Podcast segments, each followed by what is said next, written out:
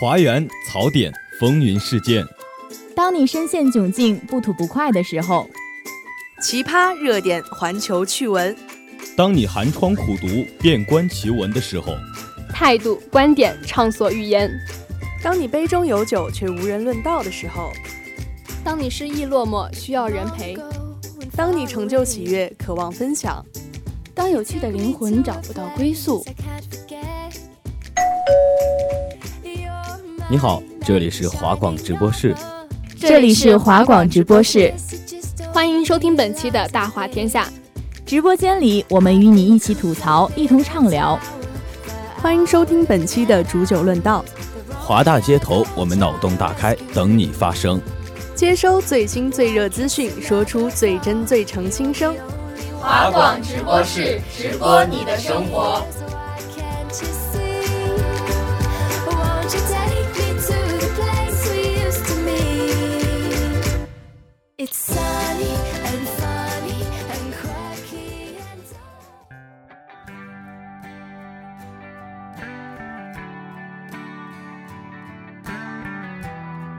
大家好，欢迎收听本期的华广直播室《煮酒论道之少年的你》，我是看了电影之后啊哭得稀里哗啦的主播雨火。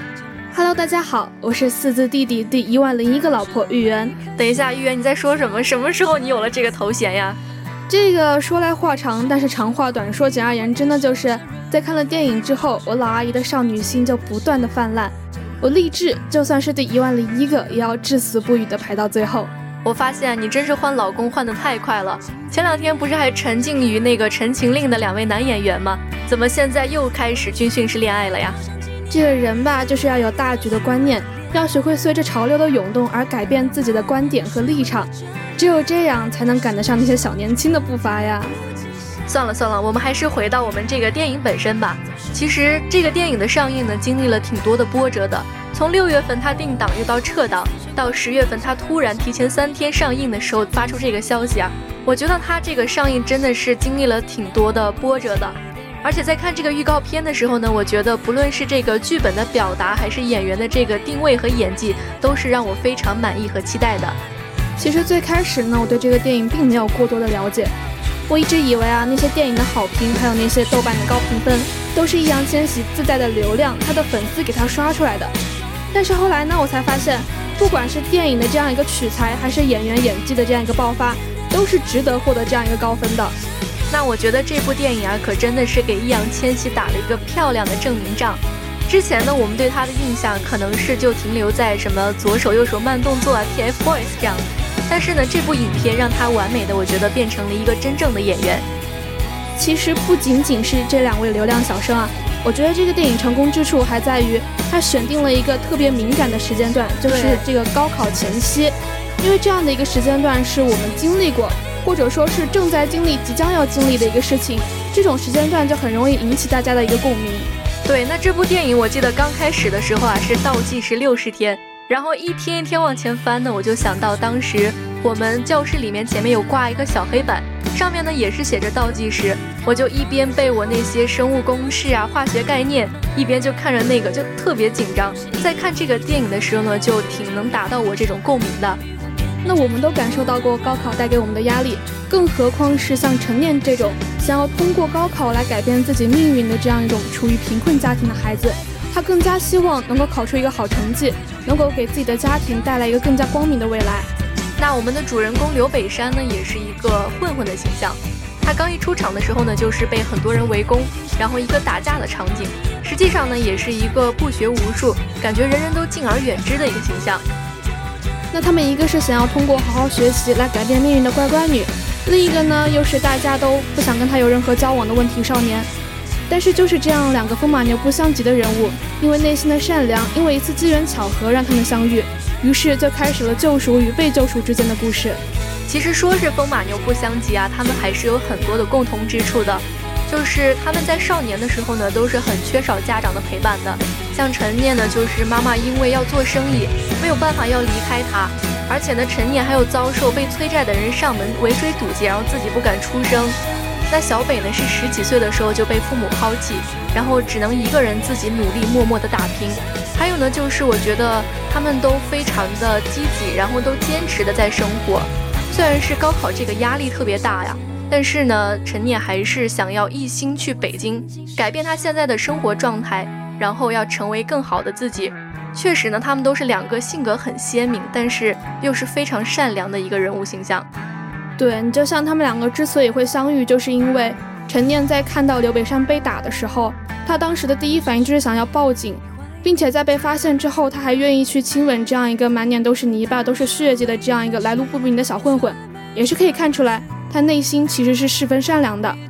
其实说到这个善良呢，我就想到哈，我们北山虽然是一个小混混的形象，但是有一幕我就印象特别深刻，就是他们都在那个棋牌室里面打麻将嘛。然后他眼神一瞥，看见很多小混混在教唆一个小孩子去偷那个钱包，他二话没说呢，就在那个老板的店里面打起了架。虽然我觉得这个打架非常的不好，非常的不提倡啊，但是他也是在为了那个小孩子出头。虽然都是这样一种感觉玩世不恭的形象呢，给人印象中还是非常正义，有那种气魄的。那我觉得也正是因为他们两个本性是相似的。所以才让他们能够在日后的生活中有了更多的相通点，他们也就能够在相互扶持中不断的去成长。对，还有一个细节，我觉得印象挺深刻，然后挺让我催泪的哈，就是我们的陈念在受到那个欺凌之后，他们两个一起剃头发那一段，我真的在电影院大概是他们演了多久，我就哭了有多久。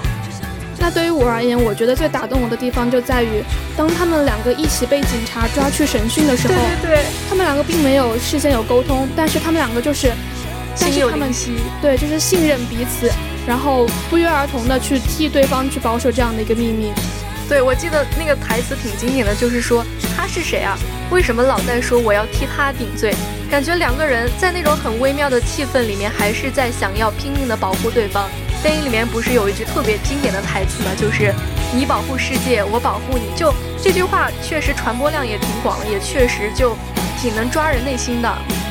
那其实，在看了电影之后呢，我的心情是久久的不能平复啊。于是回家之后呢，我就开始在豆瓣上、在知乎上去搜索各种花絮，然后还有一些影片的一些解析。这个时候我就发现，影片的人物的名字也是特别保有深意的。你就像这个校园暴力的主导者未来，他的名字其实是有两种含义的。第一种的意思就是，因为他最后是死亡了嘛，就是有一个美好的寓意，就在于希望校园暴力可以得到一种遏制。然后还有一种意思就在于。因为陈念失手杀死了未来，所以他就是也相当于是抹杀掉了自己那样一种光明的未来。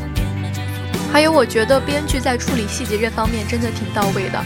在电影的最开始呢，有一个领了盒饭的女同学胡小蝶啊，我觉得呢，她选择自杀就真的有一种像蝴蝶飞走的感觉。但是反过来想哈，在这样强大的校园暴力里面呢，她也只是一只小小的蝴蝶，根本飞不出这一重又一重的牢笼。而且他在跳楼的时候啊，陈念当时我记得是正在听英语听力，那句英文的意思好像就是说，这是一个世界的平衡，弱肉强食的一个世界的平衡。而胡小蝶刚好就是被玉石的那块肉，正是胡小蝶的死亡，才让校园暴力正式的进入了影片。还有一个我觉得挺让我感慨的，就是在小蝶的死亡现场呢，血迹还没有完全的消失，还淡淡的有一点那个红色。但是第二天的时候呢，所有人都欢声笑语，就跟什么事情都没有发生一样。我觉得这样是真的挺可怕的，好像对于一个人的离开完全没有在意，好像世界与他无关一样。我其实觉得挺痛心的。我觉得正是因为大家这种事不关己高高挂起的心态，才促使着校园暴力愈演愈烈，最后涉及到了我们女主角陈念的身上。其实我觉得不仅仅是影片反映出来的，我觉得我们生活中其实也有可能存在着校园暴力这样一个情况。对啊，都说艺术源于生活，但高于生活嘛。其实我们身边呢也会发生一些校园暴力，比如说程度大一点的，程度小一点的，但是确实都是在我们身边切切实实的发生的。那么上面呢，我们一直在讲这个电影，这个电影呢也是取材于这个校园暴力。我们也是在学校里面有采访一些同学，下面呢就让我们来听一听他们对《少年的你》的看法，以及对校园暴力的看法吧。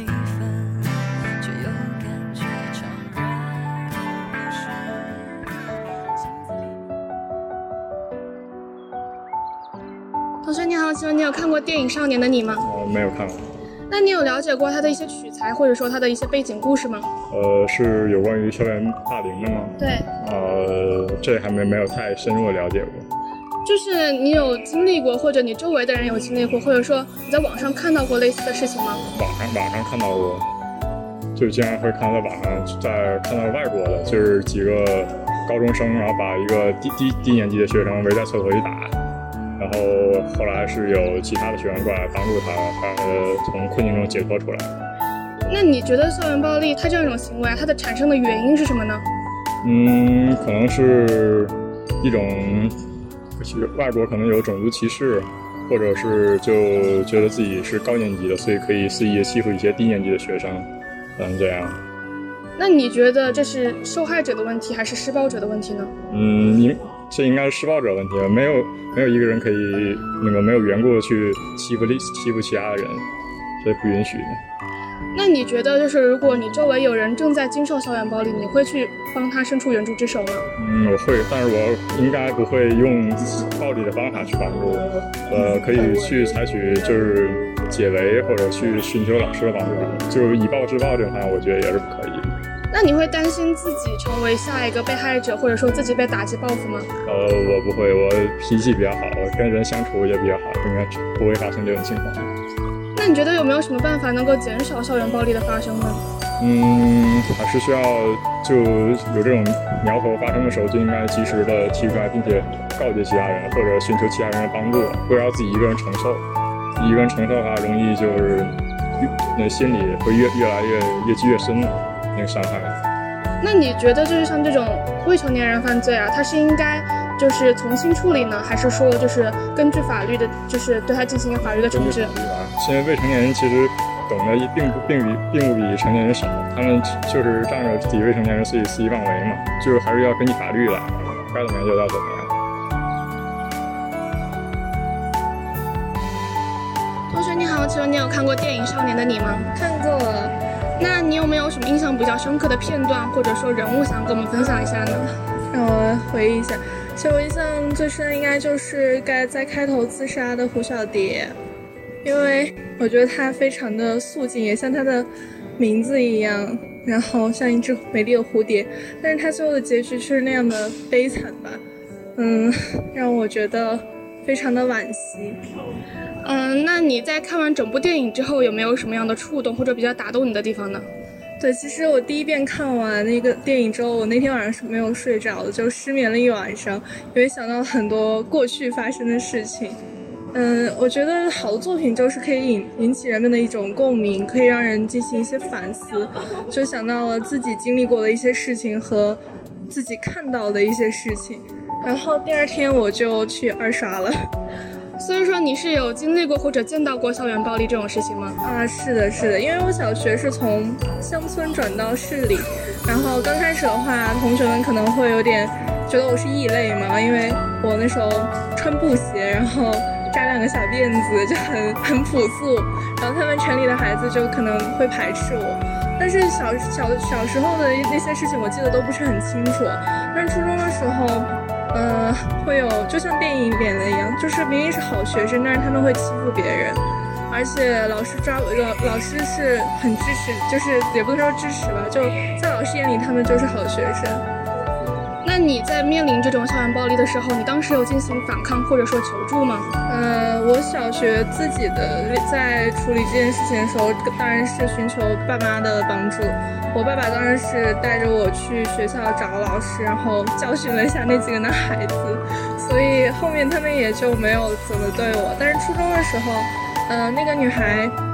怎么说呢？她是我的同桌，就是所以。啊！但是我也没有，我也我没有参与这件事，就报报了他的事情，但是我也没有帮他做一些什么，我只是用我的方式跟他继续相处。那你觉得，就是作为学校或者作为第三方的一个援助，什么样的方法才能够就是从根本上来遏制校园暴力呢？嗯。首先，我觉得老师是一个非常重要的角色，因为其实老师跟我们相处的时间跟比家长还要长嘛，就是在中国的这个教育环境下，嗯，老师不能作为一个就是上位者的姿态去跟学生沟沟通，你要作为，而且他不能对每个学生有偏见，他必须是一个非常平等的心态去和学生交流沟通，否则他的不平等和偏见自然而然就会带到学生中间，可能就会造成好学生去欺负差生这种现象。其次，我觉得就是家庭教育吧。就是我觉得校校园霸凌本质上是一个家庭教育教育的原因。就是如果你家长的一些思想上面的引导是不好的话，那他肯定会就将自己心里的那种压迫，然后，嗯，就是以暴力的方式，就像那个电影里的那个未来一样，对，就像他一样。同学你好，请问你有看过电影《少年的你》吗？没有。嗯，那你对校园暴力有什么看法吗？就是你觉得造成它的原因是什么？就是可以从受害者啊、施暴者啊，或者第三方各种方面说一下。嗯，那就从学校还有同学说一下喽。学校的话，那老师会偏向好学生，所以他们对校园暴力这种事情，就他们会觉得施暴者就是他们先不管施暴者，他们会觉得。就是被施暴者，你为什么会被别人施暴？肯定是因为你做的不对，所以他们不会去，就是去惩罚那些施暴者，反而会质问被施暴者。然后，就学校也不重视这些事情。然后就是班级有些摄像头其实根本就没有用，就说有摄像头，但是这些东西就是摄像头能拍下来，但是也并不会引起重视。然后就是学校管理不好，然后同学之间他们就可能有嫉妒心理，或者是就是被施暴者就是也不愿意说出声，然后施暴者的心理也有点问题，所以就喜欢欺负别人，就是或者是觉得欺负别人会找到自己的存在感，就是学校老师或者是因为老师不重视他，所以他就觉得欺负别人可以引起别人的重视怎么的，但是这样子并不会啊，然后就会。就会越来越严重，什么之类的，就这样。那就是如果你周围的人有正在经历校园暴力的话，那你会选择去帮他报警啊，或者对他伸出援助之手这种事情吗？我觉得我不会明面去，因为明面的话，说不定我也会被施暴。我会偷偷的去问他要不要帮忙。如果他说不要，但是我觉得挺严重的，我会偷偷的去告诉老师，或者是写匿名信，但是我不会明面的出场，因为这样不好。那你觉得有什么样的办法能够减少校园暴力的发生呢？呃，还是学校吧，学校得从小抓起，告诉大家不要去伤害别人。但是学校只教我们学习，并没有教我们这个道理啊，都是从电影上学来的呀，这些。对，你好，请问你有看过电影《少年的你》吗？看过。那你在看完之后，你有什么感想吗？或者说哪些印象深刻的片段呀、台词之类的？呃，可能我更多的感想是关于“少年”两个字吧，因为我觉得这部电影给我最大的感触就是，呃，男主小北为了女主可以甘愿牺牲自我。那你觉得校园暴力这种事情它产生的原因在于哪呢？我觉得主要是因为暴力的这些不法分子，他们的一些家庭原因，还有他们接触的一些社会环境。然后对他们自身的影响之后，他们就对被侵犯的人，然后产生想去侵犯的这些想法。那你觉得受害者他有没有一定程度的一些过错呢？嗯，他们一开始如果他们不去反击，我觉得就会给那些暴力分子产生一定的想继续进攻的想法。那你有没有经历过，或者说你有没有看到过，在网上也可以这种校园暴力事情的发生呢？嗯，经历的话，其实初中的时候没有经历过暴力，但是有经过一些稍微的言语之类的这种侵犯。但是后面的话，就是因为这个事情很小，然后我也没有在乎，只是现在想一想，还算是属于这种系列的。那如果你周围有人正在经受校园暴力，他正在被欺凌，那你会选择就是去帮他报警啊，或者替他或者替他伸张正义这种事情吗？我会选择用法律的途径去保护他。嗯，你会担心就是打击报复啊，或者说你成为下一个受害者这种担心顾虑有吗？有。所以那你会选择这就是具体说怎么样的一种方式来帮助他呢？嗯，报警，然后通过学校的途径这边宣传和，然后加上政府的力度吧，然后一起来一起去打击这种行为。那你觉得有什么样的办法能够减少校园暴力的发生吗？你可以从，如果从家庭方面的话，就可以通知对方的父母，让他们家家庭的这个环境稍微改善一下。再一个学校的话，就加强打击力度，然后报警的话，就是公安这边可以协助你，然后大家一起去维持正义。那你觉得像就是这种未成年人，像未来这种未成年人，那他在他是一个校园暴力的一个相当于是施暴者嘛？那你觉得对于他而言，应该是从轻处置呢，还是说就是要将他绳之以法呢？绳之以法，但是他是一个未成年人，你觉得应该适当的降轻一些这种法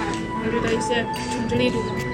呃，虽然法律对未成年人有一定的保护，但是我觉得我们每个人都是平等的，不能因为你不成年，你就可以因找这个为借口，就相当于倚老卖老这种行为。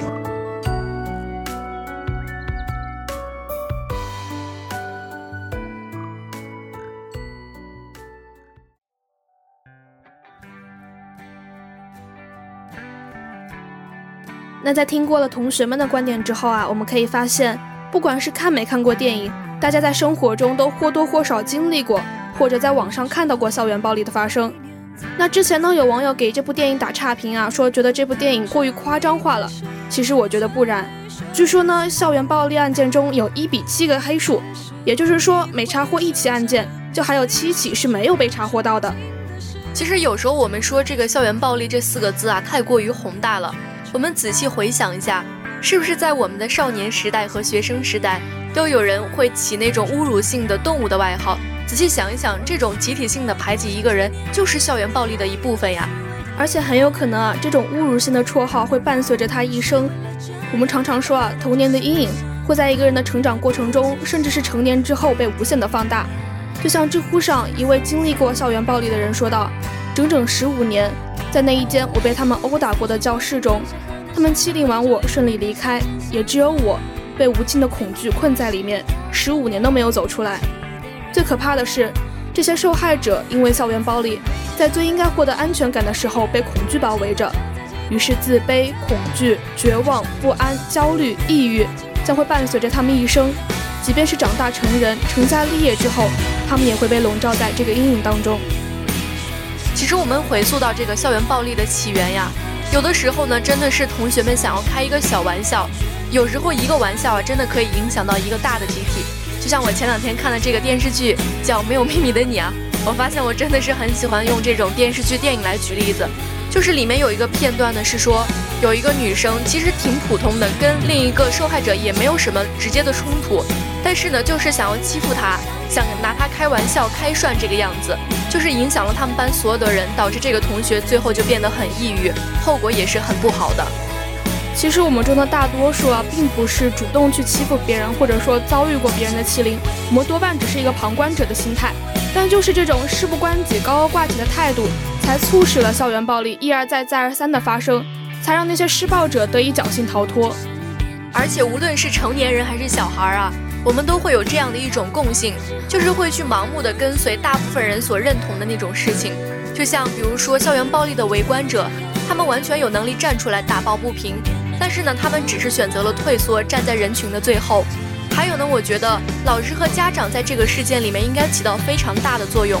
因为我们常说，孩子从小呢就可以看到他的一生，他的未来。如果从小就能改正掉这样的错误和不足的话，对未来的发展肯定也是非常好的。对，其实我觉得学校和老师也应该负一定的责任。就像我之前看到一个学校的老师，甚至是替两个施暴者说话，他们希望广大网友对孩子要宽容一些，不要对孩子有过激的言论，否则会影响他的成长。有一句话叫做：有一些人，他们生来就不适合做老师这份职业，他们缺乏共情，缺乏耐心，缺乏为孩子考虑的心。所以说，有一些校领导或者老师，他们可能为了政绩，为了脸面。一味的压制受害者，不让他们发声，他们抱有一种大事化小、小事化了的心态，甚至说加上一个定语叫做过分的，他们误以为这样子的一个态度就能让这件事情完全没有发生过。我觉得这种做法是十分可笑的。其实有时候老师和家长会觉得这种事件呢是一个小打小闹，但是真正到后面的影响程度呢是非常大的。而且现在呢，对于未成年人的这种保护和惩罚措施也是做的不是很到位。如果是经历了校园暴力的话，这种保护对象和不应保护对象的界限就特别的模糊。而且再回到这个问题上来，为什么校园暴力会愈演愈烈呢？我想有一部分原因是施暴者没有这种法律常识，他不知道校园暴力上升到一定程度啊是触犯法律的，哪怕你是未成年人，也是应该受到应有的惩罚。但是在目前看来呀，在短时间内是无法出台一部完整的法律来规定大家的言行的。所以我觉得，在现行法律不会改变的情况下呢，像《少年的你》这样讲述校园霸凌的电影啊，还有小说之类的，并不是太多了，而是太少了。如果能够再多出几部这样高质量的电影，打动每一个老师、每一个家长，让全社会都关注这样的一件事情，让每个成年人都能意识到校园里正在发生这样的事情，让他们知道，不仅仅是学习成绩。如何让孩子在校园生活中能够健康成长的生活，是更加需要值得我们关注的事情。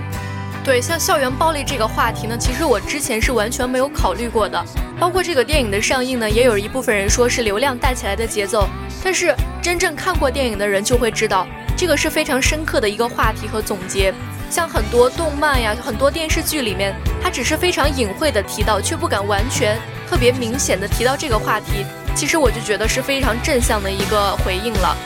其实总的来说，校园暴力是社会多方位，然后责任共同缺失的结果。比如说，你看哈，在学校里面呢，旁观者选择了沉默；其实，在家庭里面，更大一部分的原因是家长缺乏对孩子的关心和教育。然后在法律上呢，教育体制也不是特别完善，司法机关也是有心和无力，真的有太多的原因造成这个悲剧的发生了。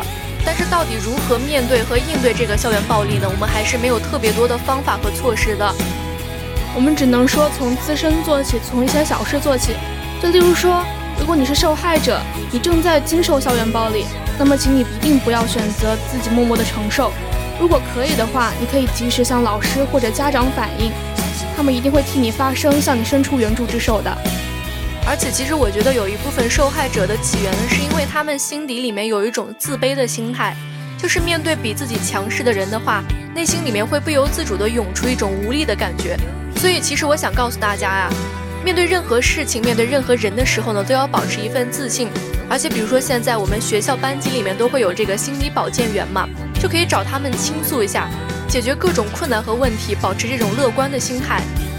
那作为大多数的旁观者呢，我觉得大家一定不要选择沉默，一定不要觉得这件事情与你无关。